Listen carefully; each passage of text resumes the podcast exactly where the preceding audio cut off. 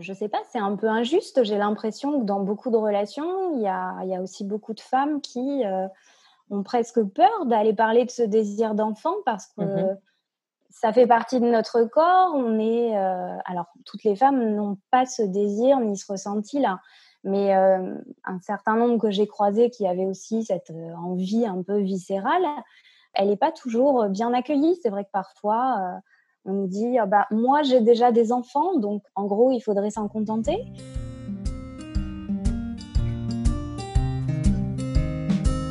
Bonjour, je suis Anne-Lise, maman et journaliste passionnée de parentalité et co-auteur du guide pratique Avoir un enfant à 40 ans ou presque. Je vous accueille sur le premier podcast dédié aux parents tardifs et aux familles atypiques. Vous y trouverez des conseils d'experts et les témoignages de parents quadras, sans filtre et sans tabou. Bienvenue sur Avoir un enfant à 40 ans. À 36 ans, Vanessa souhaite ardemment devenir mère. Un désir puissant qui l'anime depuis son plus jeune âge, mais qui se heurte à un obstacle de taille, l'absence de partenaire. Auteur de l'ouvrage Occupe-toi de ta pendule, elle revient aujourd'hui sur son parcours qui fait écho à un véritable phénomène de société, celui des jeunes femmes trentenaires soumises à l'implacable tic-tac de l'horloge biologique. Bonjour Vanessa et merci d'être avec moi aujourd'hui. Bonjour Annelise, merci euh, de partager ce moment ensemble. Vanessa, est-ce que tu peux te présenter en quelques mots à nos auditeurs, nous dire euh, qui tu es et ce que tu fais dans la vie? Alors, euh, j'ai 36 ans, je suis célibataire, sans enfant à ce jour, d'où l'objet du livre. je suis également thérapeute, spécialisée en chromathérapie et une forme de kinésiologie. Et je travaille également pour un magazine de développement personnel et bien-être. Ok. Donc avant de rentrer dans le détail de ton parcours, j'aimerais qu'on commence par euh, parler désir d'enfant. Est-ce que tu as toujours voulu être mère?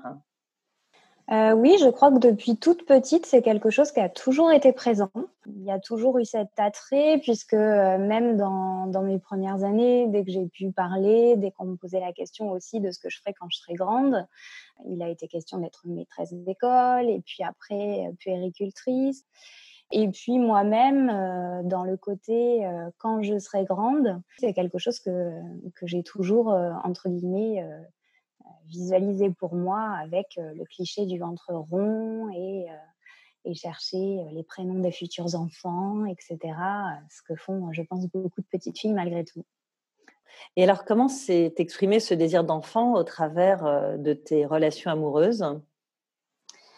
Euh, je pense qu'il y a déjà un naturel timide qui fait que ça n'a pas forcément été toujours euh, très simple. Hein. J'ai jamais été non plus euh, courir à droite à gauche, à, être parmi celles qui ont les premières expériences, que ce soit en flirt ou même plus poussées ensuite par la suite. j'ai jamais été attirée non plus par le fait d'avoir des relations où ce soit juste pour s'amuser, pour le fun ou je voyais pas trop l'intérêt de, ce type d'échange, entre guillemets, si je puis dire. Et c'est vrai que j'ai toujours été par la suite assez limpide euh, avec les hommes que j'ai pu rencontrer en leur indiquant que, euh, voilà, moi, un des objectifs de vie que j'avais pour ma vie personnelle, c'était effectivement de pouvoir euh, construire un foyer, de pouvoir devenir mère. Donc, de ce côté-là, je n'ai jamais, entre guillemets, caché mes aspirations. J'ai toujours joué franc jeu. Et, comment ces aspirations étaient-elles accueillies par euh, tes partenaires? Bon, il est certain que quand on est jeune, on a le temps. Après, moi, c'est vrai que comme j'ai justement été euh, bloquée par les soucis de santé dans, dans cette tranche d'âge, quand j'ai commencé à récupérer un certain nombre de choses, j'approchais déjà des 30 ans. Donc c'est vrai que quand on approche des 30 ans, là déjà, euh, on se dit que si on a envie d'enfant ou quoi, on n'est pas, comment dirais-je, on n'a pas des années non plus devant nous pour aller euh, papillonner, faire n'importe quoi. Enfin, pour ma part, en tout cas, j'ai euh, croisé des hommes qui avaient plus ce côté de j'essaie de te convaincre que c'est pas indispensable d'en avoir, ou alors des hommes qui avaient déjà eu un enfant d'une première union donc j'ai eu plus le sentiment qu'on recherchait une femme comme on aurait recherché à mettre une commode de plus dans la maison, dans le sens mmh. où euh, elle sera dans ma maison, elle s'occupera de moi, elle s'occupera tant qu'à faire de mon enfant, comme ça elle me déchargera. une espèce de maman de remplacement. Mmh pour tout le côté charge mentale, etc. Mais par contre, est-ce qu'on lui fera l'honneur de l'écouter, d'écouter son désir d'enfant et de vraiment lui laisser la place qu'elle mérite? C'est pas vraiment le genre de profil que j'ai rencontré. J'ai aussi rencontré des hommes qui me disent oui, on a le temps. Donc effectivement, j'ai aussi laissé le temps puisque en fonction de ce qu'on vit, parfois on a besoin aussi d'un délai pour effectivement se relancer dans une autre relation. Sauf que j'ai accordé trop de temps je me suis montrée aussi trop compréhensive et qu'à un moment donné, voilà, j'ai quitté par exemple un, pervers manipulateur à l'âge de 34 ans et là je me suis dit, je lui ai accordé trop de temps, j'ai perdu trop de temps mmh. avec cet homme-là qui me disait qu'il avait besoin de temps et à partir du moment où il m'a annoncé effectivement que qu'il était prêt pour avoir un enfant, il ne s'est plus rien passé du tout. Donc ça montre à quel point il était ni prêt ni volontaire. C'est clair. C'est clair, ouais. Donc une sensation de, temps perdu, hein, d'une façon générale. Oui, et puis, euh, je ne sais pas, c'est un peu injuste. J'ai l'impression que dans beaucoup de relations, il y a, y a aussi beaucoup de femmes qui euh, ont presque peur d'aller parler de ce désir d'enfant parce que mmh ça fait partie de notre corps. On est, euh, alors, toutes les femmes n'ont pas ce désir ni ce ressenti-là. Mais euh, un certain nombre que j'ai croisés qui avaient aussi cette euh, envie un peu viscérale, elle n'est pas toujours bien accueillie. C'est vrai que parfois, euh, on nous dit ah bah, Moi, j'ai déjà des enfants, donc en gros, il faudrait s'en contenter. C'est pas, pas forcément simple, effectivement, d'arriver aussi à, trouver sa place là-dedans. Mmh, bien sûr. Et le, le, le, rôle de la belle maman, c'est pas celui de la mère. Et pour toi, ce n'était pas suffisant rencontrer un homme qui avait déjà des enfants, ça ne comblait pas en fait ton envie, ton désir de maternité Alors, c'était pas un problème parce qu'on a tous une existence avant. Après, quand il n'y a pas de limite, euh, j'ai presque envie de dire quand il n'y a pas d'éducation, quand les enfants sont insultants, quand euh, on subit tout ça, je pense que déjà l'encaisser de ses propres enfants, c'est pas toujours agréable. Quand on se donne pour des enfants qui ne sont pas notre progéniture, qu'on ne reçoit ni gratitude ni reconnaissance, alors que finalement on s'inquiète davantage pour eux que leurs propres parents, il y a quelque chose euh, qui ne va pas.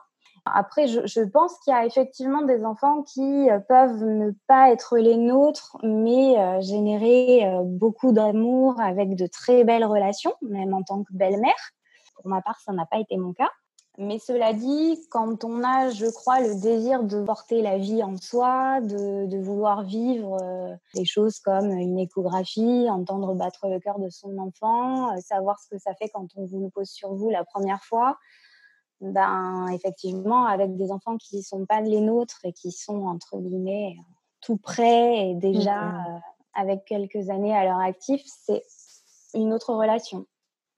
Alors, être euh, célibataire sans enfant à 30 ans, c'est déjà quelque chose d'assez lourd à porter euh, sur le plan personnel, euh, surtout quand le désir d'enfant est vivace, mais c'est aussi s'exposer à certaines, une certaine pression sociale et à des réflexions un peu maladroites.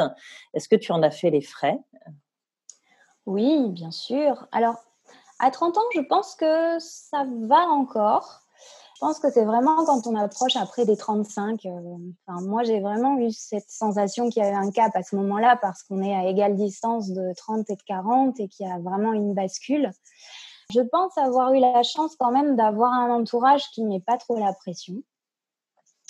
Euh, la pression, je l'ai peut-être plus eue par rapport à du personnel euh, médical, je dirais. Oh, mon Dieu, vous avez 33 ans, 34 ans vous n'avez pas d'enfant, il faudrait vous presser. Ou alors, euh, vous comptiez euh, faire un enfant alors que euh, dans votre couple, il y avait des choses qui se passaient pas forcément très bien, c'est n'importe quoi. Mais qui est cette personne, entre guillemets, pour me culpabiliser? Quand bien même je voudrais faire un enfant solo, quelque part, c'est mon corps, ça ne la regarde pas. Je trouve qu'il y, a eu beaucoup de pression plus à ce niveau-là. Après, bien sûr, dans la vie de tous les jours, euh, est-ce que vous avez des enfants? Euh, Non, pas encore. Ah bon, vous avez quel âge? Ou ah, vous pourriez être maman. Oui, ça fait partie de la société. Je l'ai entendu, mais je pense que certaines personnes, pour avoir échangé avec bien d'autres femmes, ont encore davantage de pression au sein de peut-être de la famille, etc. Oui, bien sûr. Mais tu as vraiment le sentiment que c'est compliqué de ne pas rentrer dans les normes aujourd'hui? C'est-à-dire marié, deux enfants, si possible un garçon et une fille, à 30 ans. Ça bouge. Je dirais que ça bouge de plus en plus, puisque finalement, les maternités tardives, par exemple, elles ont toujours existé, mais on en parle beaucoup, beaucoup ces dernières années, comme si c'était une nouveauté, alors qu'en fait, pas du tout. Simplement, c'est vrai que maintenant, c'est pour des motifs qui sont différents. Disons que maintenant, c'est choisi, oui. alors qu'avant, ça n'était pas forcément. Oui, c'est davantage choisi, ou alors c'est aussi parfois des femmes où justement on a essayé, on n'y croit plus, et puis ça arrive un petit peu comme, mmh. j'ai envie de dire, le, cadeau de la dernière chance. Donc, mmh. Oui, tout à fait. Le développement personnel tient une place essentielle dans ta vie. Tu en as d'ailleurs fait ton métier, comme tu l'expliquais en intro. Comment est-ce que ça t'a permis de tenir le coup dans les moments compliqués? Alors, ça fait partie effectivement déjà de mon métier, donc forcément, je ne serais pas, je pense, quelqu'un de bien pour accompagner les autres si euh, moi-même je ne travaillais pas sur moi. Et euh, c'est un travail qui dure euh, toute une vie, donc on n'a jamais vraiment fini de travailler sur soi, contrairement à ce que certaines personnes peuvent penser en ayant réglé l'intégralité de leurs problèmes. Euh, donc c'est vrai que chaque fois qu'il y a eu l'acquisition d'une nouvelle technique, à chaque fois qu'il y a eu une formation, euh, bah, on passe toujours aussi par le stade de cobaye avant de pouvoir accompagner l'autre. Moi, je pense qu'à un moment donné, quand on arrive justement, euh, ce qui a été mon cas à 34 ans, euh, on quitte la personne parce que c'est pas vivable, c'est toxique, parce que ça nous détruit, etc. Quand on a eu plusieurs, euh, entre guillemets, loustiques du même acabit avant, il faut aussi se poser des questions, de dire, sans forcément se culpabiliser, mais d'essayer de comprendre pourquoi j'attire ce type d'homme, qu'est-ce que j'ai peut-être comme mauvais modèle sous les yeux, qu'est-ce que j'ai peut-être comme croyance complètement fausse qui fait que je, m'engage à chaque fois dans la même voie sans mmh issue. où on va ne pas me respecter, me trahir, me tromper, etc effectivement, je pense que ça aide à, ouvrir des portes, à aller un petit peu euh, creuser pour euh, bah, désamorcer certaines choses et, euh, et se permettre d'emprunter des voies qui nous conviennent mieux. Alors, est-ce qu'il y a des outils qui t'ont été particulièrement utiles dans ces moments-là? Est-ce que tu as testé des choses? Tu parles de la loi de l'attraction. Euh, c'est vrai que c'est un sujet qui est très à la mode, euh, cette euh, notion selon laquelle on pourrait attirer à soi les choses qu'on désire ardemment, juste en, les souhaitant très très fort. mais tu en as vu aussi les limites. Tu peux nous en parler un petit peu? Ben, je pense que dans le développement personnel, comme dans toute forme de thérapie, finalement, je crois qu'on a chacun des, peut-être pas des prédispositions, mais je crois qu'à un instant T, on a des méthodes, on a des personnes qui nous conviennent bien et d'autres qui nous conviennent moins bien. Moi, j'ai par exemple échangé avec une personne euh, que j'accompagne récemment qui m'a dit que la loi d'attraction, elle avait testé des trucs et que ça marchait euh, plutôt super bien pour elle. Euh, moi, ça marche très bien pour les places de parking, mais pour les hommes, beaucoup moins. Euh, donc, euh, effectivement, voilà, c'est vrai que par rapport à ce phénomène-là et ce qui est un petit peu dans l'air du temps, j'ai testé les tableaux de visualisation. Bon, j'avais fait des, des collages et j'avais mis un déroulé qui était on ne peut plus clair. Après, on a toujours des discours qui sont différents. Certains vont prôner le fait euh, d'apporter un maximum de détails pour que ça corresponde au mieux à notre demande. D'autres vont dire, surtout n'en mettez pas trop, euh, laissez euh, la vie vous amener quand même son lot de surprises. C'est bien de savoir ce qu'on veut dans la vie. Après, les choses se passent rarement de la manière dont on les envisage ou selon nos envies. J'ai préféré plutôt oui, travailler sur moi par des techniques thérapeutiques pour euh, plutôt travailler des choses sur euh, mon transgénérationnel, etc., où là, on est peut-être sur quelque chose d'un peu plus euh, concret, palpable, qu'effectivement sur, sur une voie d'attraction pure où, où c'est un petit peu au petit bonheur la chance. Mmh. Alors justement, parle-nous de, ce travail plus profond de cette exploration euh, de tes vies antérieures. Qu'est-ce que ça t'a apporté? Qu'est-ce que tu as découvert euh, qui a pu euh, expliquer des choses peut-être par rapport à, ce que tu vivais jusque-là? Alors, il y a quelques années déjà, j'aurais pas du tout pensé travailler entre guillemets avec ce plan-là. Euh, non pas que ça ne m'intéressait pas, mais parce que euh, euh, j'étais dans des techniques autres, parce que je pensais que c'était pas forcément accessible non plus à tout le monde. Après, c'est vrai que dans le cadre de la formation en MCI, qui est une forme de kinésiologie que j'ai faite, on a une possibilité d'aller investiguer au, niveau du corps à différents niveaux donc au niveau énergétique avec les méridiens et chakras, au niveau émotionnel pour voir ce qui a pu nous contrarier, ce qui est euh, coincé, qui a besoin d'être digéré, mmh euh, des choses qu'on va porter aussi dans notre inconscient à nous en fonction de notre passé, donc euh, des peurs, tout un tas de schémas, de croyances, etc. Et puis certaines qu'on hérite aussi de nos lignées paternelles, maternelles. Et enfin, effectivement, il y avait ce plan euh, spirituel euh, qui était un peu interpellant, comme la cerise sur le gâteau, étant donné que c'était euh, le dernier module de la formation, quelque chose qui a beaucoup intrigué. Et puis, ben, pareil, au moment de se former, viennent forcément les expérimentations sur soi. et bah, effectivement, l'accès à quelque chose de, de nouveau. Alors, moi, je dis toujours que c'est important aussi de ne pas aller faire du tourisme karmique. En tout cas, on a mmh aussi été formé avec cette, cette précaution-là, puisqu'il y a des portes qui doivent rester fermées. ça ne sert à rien d'avoir accès à tout, et je dirais même que c'est bien de ne pas avoir accès à tout, puisqu'il y a des accès qui méritent de rester clos. cela dit, parfois, quand on a déjà bien travaillé sur soi, euh, sur euh, tous les autres plans justement, il arrive effectivement qu'on puisse euh, bah, trouver des réponses au-delà, c'est-à-dire pourquoi cet homme il a réveillé ça de si intense, avec cette impression que que c'est évident, qu'on se connaît déjà, etc. Pourquoi je me retrouve toujours dans le même schéma de relation. Qu'est-ce que j'ai peut-être déjà vécu? Qu'est-ce que du coup il faut que je travaille aujourd'hui? C'est-à-dire qu'à chaque fois qu'on s'incarne, finalement, on a choisi un plan de vol et une feuille de route avec quelques objectifs précis qu'on vient retravailler pour ne pas tomber dans les mêmes ornières. Mmh Donc, l'accès à ces vies antérieures, justement, permet cette espèce de compréhension aussi parfois de, la nécessité de faire basculer les choses. le fameux finalement karma qu'on essaye d'équilibrer à chaque fois. Quoi.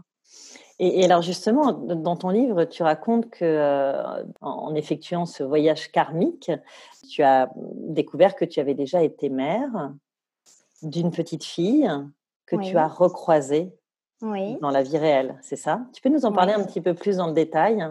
Oui, alors Bon, effectivement, déjà, quand on s'incarne, qu'on est là sur Terre, il faut savoir qu'on a tous été victimes, on a tous été bourreaux, on a tous été des gens euh, bien et des gens pas respectables du tout, tout comme on a été des hommes et des femmes.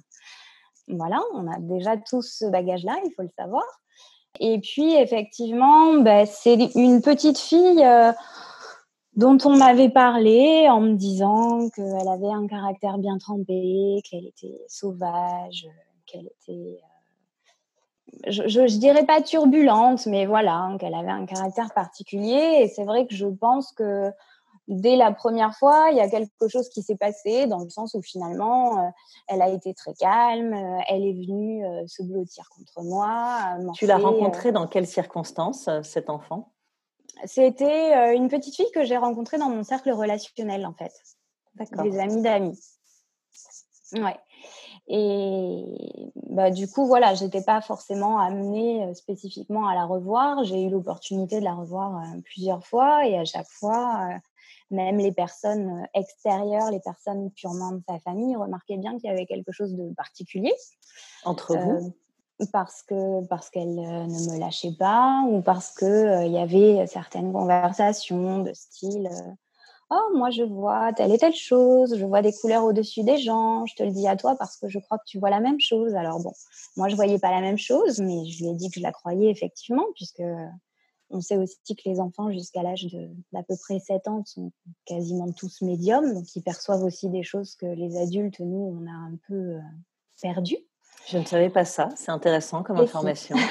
Et si, ils sont très très bien connectés. Et en l'occurrence, euh, voilà, elle avait toujours cette insistance à me voir maman. T'es sûre que t'as pas un bébé dans ton ventre? T'es sûre que t'as pas une petite fille comme moi? Il y avait toujours ce lien-là. Euh, et puis c'est vrai que bah, justement dans le cadre de la formation avec cet accès à ce plan-là, ça s'est présenté tout seul puisque c'est le corps aussi qui choisit de guider. On ne va pas forcément gratter la terre. Ça s'est présenté effectivement qu'elle avait euh, qu'elle avait été ma fille et en l'occurrence au moins une dizaine de fois de, de, ce qui est remonté pour le moment. Donc c'est à la fois une chance de la savoir aujourd'hui en forme, a priori heureuse. Je pense qu'elle est là pour une grosse mission par rapport à la famille qu'elle a choisie. Je pense qu'il y a mmh du boulot, mais je pense qu'elle va les faire avancer. et euh, mais voilà, c'est vrai que du coup, euh, c'est particulier. A priori, je suis plus amenée maintenant à la, à la recroiser. Donc ça, ça a été aussi très compliqué dans le sens où, même si ça n'est que qu'un lien d'âme, il est aussi fort, voire plus fort que, que certains liens de sang, en fait. Oui, bien sûr. Et surtout, ça doit être très troublant de, de réaliser que tu, tu croises une personne que tu as déjà croisée à plusieurs reprises et pas seulement une fois, d'après ce que tu dis, mais plutôt une dizaine de fois. Alors après, quand on travaille avec ces plans-là, on sait aussi qu'il y a des familles d'âmes et on sait qu'on se réincarne très souvent auprès des mêmes personnes. Donc finalement, il n'y a pas de hasard. Souvent, euh, ben, je ne sais pas, notre père, il a pu être notre frère. Euh, mmh on a pu être en couple avec une de nos meilleures amies aujourd'hui. Voilà, il y a, des liens qui se rejouent. Il y a beaucoup de gens qu'on recroise, hein, ceux avec lesquels on, on, tisse des choses. Il y a aussi les personnes euh, qu'on va croiser, qu'on va pas sentir depuis le début. Et puis, peut-être mmh. qu'effectivement, elles vont surgir dans une séance sur une vie antérieure où où on a été ennemis, où on a eu certains conflits ou des accords. Généralement, il n'y a pas de il n'y a pas de hasard, mais après, on a des rencontres comme ça qui réveillent euh, des choses plus ou moins euh, fortes. Et en l'occurrence, euh, effectivement, ça peut être très intense et bouleversant. Mmh. D'accord. Alors, malgré cette exploration et les enseignements que tu as pu en tirer, le bon partenaire ne s'est pas présenté. Est-ce que tu as envisagé d'autres options pour devenir mère euh, Oui, alors c'est vrai que le livre, au début, il n'avait pas du tout la forme d'un témoignage personnel. Il se voulait euh, plutôt comme euh, quelque chose de plus impersonnel, hein, plus pratique, avec d'autres témoignages, etc. Donc c'est vrai que ça m'a ça m'a fait rencontrer des personnes, enfin des femmes en l'occurrence, avec des profils et des parcours très variés. Je pense effectivement qu'il y a peut-être à peu près un an, un an et demi, j'avais peut-être, euh, c'était pas encore euh, autorisé ou en voie de l'être en France et, euh, et j'avais rencontré effectivement notamment une jeune femme qui venait de faire une insémination en solo pour être maman en Belgique. Mmh donc euh, oui, tout se, tout se passait bien pour elle. C'est pas une option qui me dérangeait. C'est quelque chose qui est toujours resté dans mon champ des possibles. Après l'avoir euh, rencontré, j'avais peut-être encore plus envie. Et puis après, les choses ont décanté. J'ai dû réécrire le livre sous une autre forme. Et puis euh, les choses ont continué à faire son chemin puisque finalement toutes ces histoires-là ne sont jamais figées. C'est mmh. très compliqué euh, de mettre un point final à un livre sur un sujet où finalement euh, nos réflexions, elles sont en perpétuelle évolution et, euh, et nos envies et, font finalement le même chemin.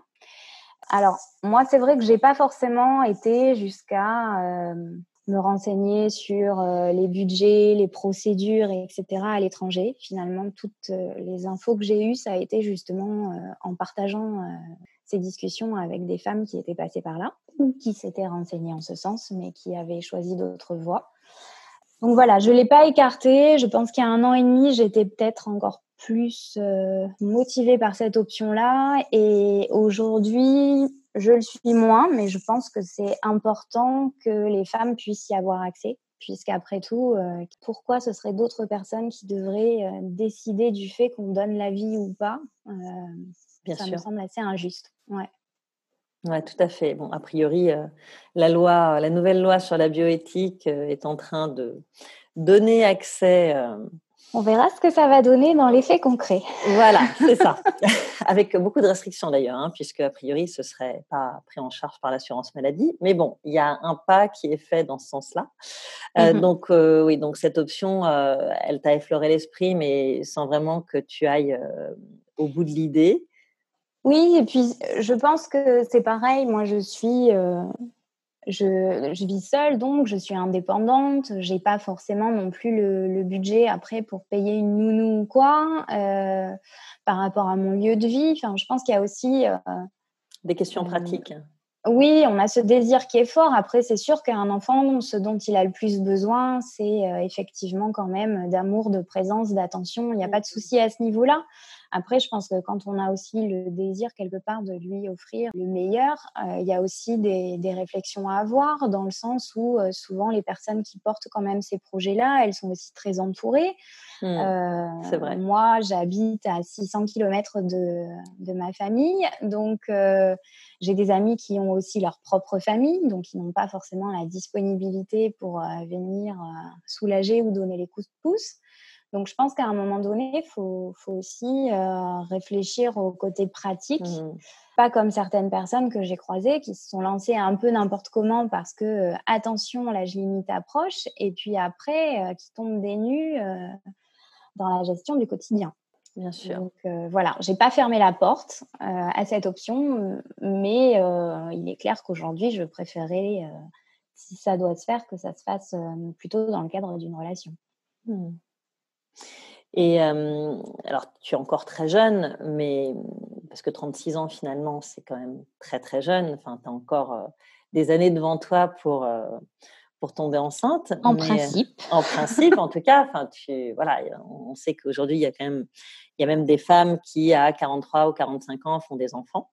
Est-ce que tu, tu, as pensé à renoncer Enfin, je ne sais pas si on peut penser à ça, mais est-ce qu'à un moment donné, tu t'es dit finalement c'est trop compliqué, je vais, je, vais renoncer à ce désir d'enfant en quelque sorte, je vais arrêter de courir derrière quelque chose que je n'arrive pas à, obtenir Je pense que la renonciation et le deuil, non, j'y suis pas. Euh, il a à un moment donné été question euh, dans la relation où j'avais justement quitté cette personne un peu manipulatrice. Euh, je pense que voilà, il aurait voulu que je me contente euh, de lui comme homme exceptionnel et que je fasse mmh. une croix sur le reste. Mais en fait, euh, non, ça valait absolument pas la peine de faire une croix euh, sur la maternité, sachant que la relation elle-même ne valait absolument pas la peine d'être poursuivie. Après, c'est vrai qu'aujourd'hui, à 36 ans et demi, forcément, il y a quand même des réflexions, c'est-à-dire que j'ai pas envie de renoncer et en même temps je me dis voilà ma jeunesse j'en ai pas vraiment profité parce qu'il y avait les soucis de santé. Euh, aujourd'hui en vivant en solo bah, parfois il y a des moments où on veut partir en vacances euh, ou en voyage mais je suis pas une fan de l'avion donc je pars pas parce que parce qu'il y a personne pour m'accompagner.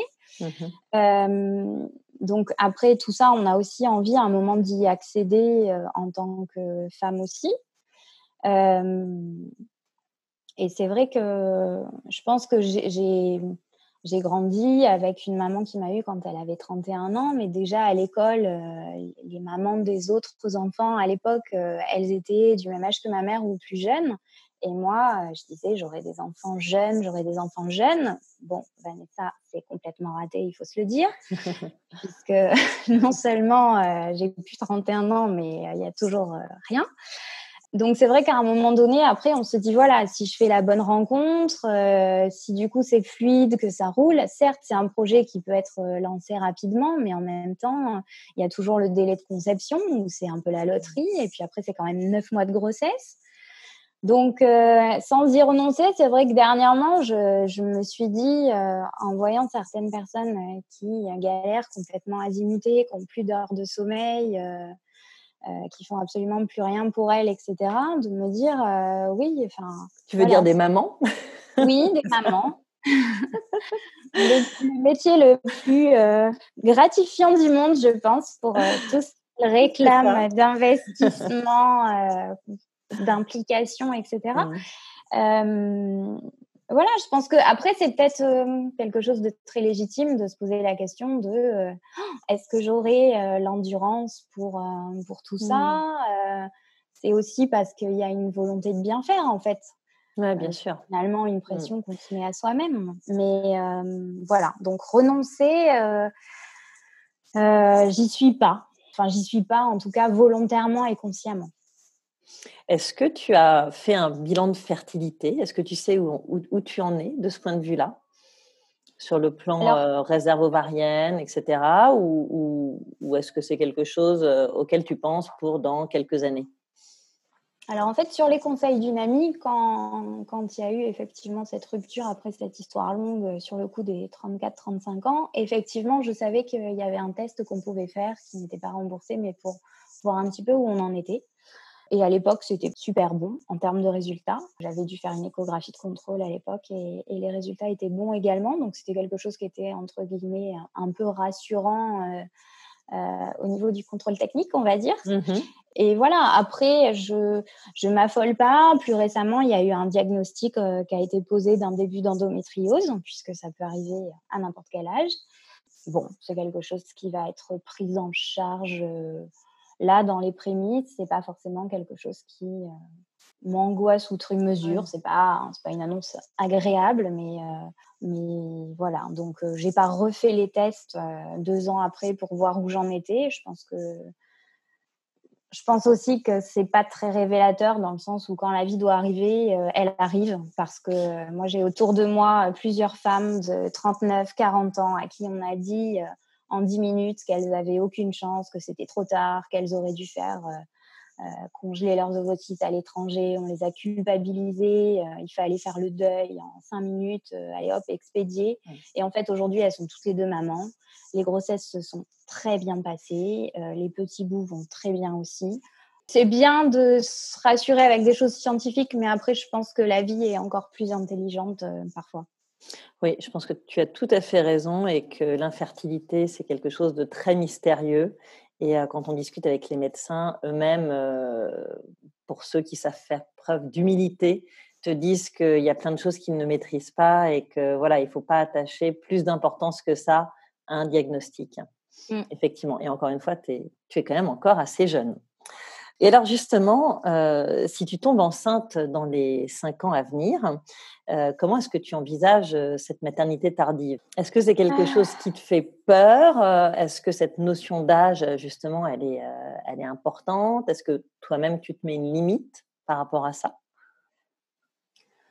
Alors, il y a des gens qui fonctionnent beaucoup avec ces objectifs limites. Ton projet, tu le vois concrétiser euh, jusqu'à quelle date butoir. Euh, j'aime pas ces trucs-là. Euh, en plus, comment je pourrais mettre moi-même une limite, sachant que j'ai des amis à qui on a annoncé la ménopause à 39 et d'autres qui à 45 l'ont toujours pas. Je, ne sais même pas ce que mon corps décidera pour moi. Donc cette limite-là, je vois pas comment je pourrais la mettre.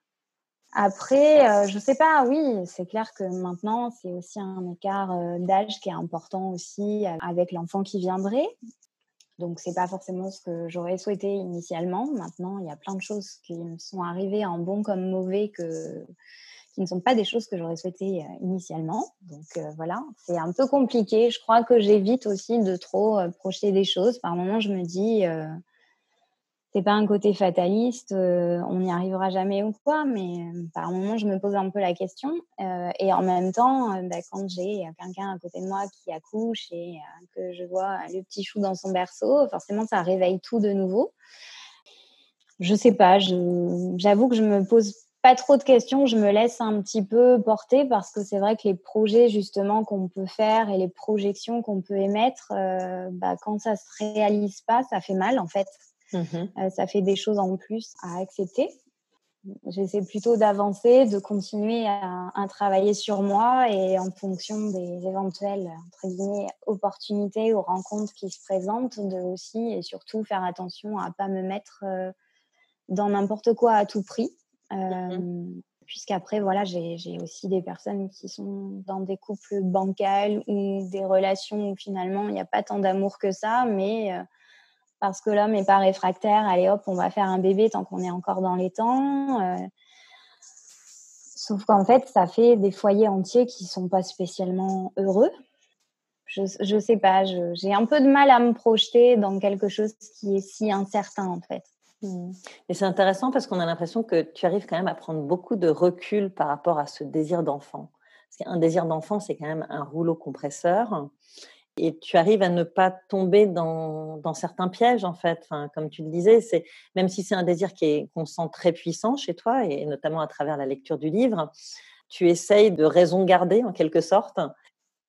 On n'est pas tous les jours en mesure de, d'essayer de prendre cette distance-là. Il y a, il y a peut-être un an, c'était quelque chose qui était euh, plus obsessionnel, qui vraiment me rendait malade. C'était pas juste parce que je voyais euh, des enfants adorables qui naissaient avec des parents qui étaient sans arrêt sur leur smartphone quand on avait absolument rien à faire de leurs gamins, euh, à les insulter, à les traiter n'importe comment, etc. Donc ça, pour moi, ça me ça me choque encore il y a quelques semaines de me retrouver à, une terrasse de café euh, où je vois une femme qui avait deux enfants adorables qui, euh, qui ne bougeaient pas, qui ne mouftaient pas alors qu'ils étaient en bas âge et dire Oh là là, ça me saoule, il me gonfle. Et elle était en terrasse à 16h30 en train de boire une bière avec ses deux enfants euh, alors qu'elle était à moitié ivre ça, effectivement, il y a des moments où ça me met en colère, il y a des moments où je trouve ça injuste parce qu'il y a aussi, euh, par contre, des femmes géniales qui mériteraient de devenir maman et qui galèrent. Donc, euh, je sais pas, je pense que parfois, quand on arrive à prendre cette distance-là, c'est aussi une façon, quelque part, de se protéger. Euh, après, je pense que j'ai j'ai mouliné dans le sujet pendant deux ans et demi avec le livre. J'avais vraiment besoin, entre guillemets, d'en accoucher parce que j'ai jamais eu autant mal au ventre pendant deux ans et demi. J'ai, voilà, j'ai accompagné une amie euh, visiter une maternité. Enfin, il y a eu quand même un certain nombre d'expériences euh, qui étaient assez euh, fortes. Éprouvantes, ouais. Oui, oui, oui, ça a été très remuant. Et puis, bah, tout le travail qu'on fait sur soi, que ce soit sur, sur les anciennes relations, que ce soit sur les modèles sur lesquels on s'est construit, que ce soit justement les traumatismes qu'on a pu vivre aussi justement dans des vies antérieures, etc. Donc je pense qu'avec tous ces éléments-là, ça a aussi reconstitué un pulse qui fait que euh, je comprends mieux certains pans de mon histoire. Après, voilà, ça a fait évoluer sur beaucoup de réflexions, sur le fait aussi qu'il y avait des compagnons de vie qui étaient euh, fiables, parce que effectivement j'étais venue à en douter quand même sérieusement on n'a pas tous les jours la même capacité de, lâcher prise. C'est vrai que les annonces de maternité ou de naissance autour de moi, euh, elles ont tendance, euh, même si je suis heureuse pour les personnes, à faire mal au cœur. C'est vrai que c'est compliqué parce que c'est autant de miroirs de tout ce qu'on n'a pas et qu'on aimerait avoir en fait. Non, mais bien sûr, il y a beaucoup de femmes qui, euh, qui le disent avec beaucoup de sincérité d'ailleurs, qui expliquent qu'au bout d'un moment, ça devient dur à vivre hein, de voir la vie survenir chez les autres et, pas chez soi. Est-ce que tu aurais un message à faire passer aux trentenaires qui, comme toi, peinent à concrétiser leur désir d'enfant Waouh euh, Je vais pas me poser en donneuse de leçons parce que je suis dans le bateau moi aussi, à ramer.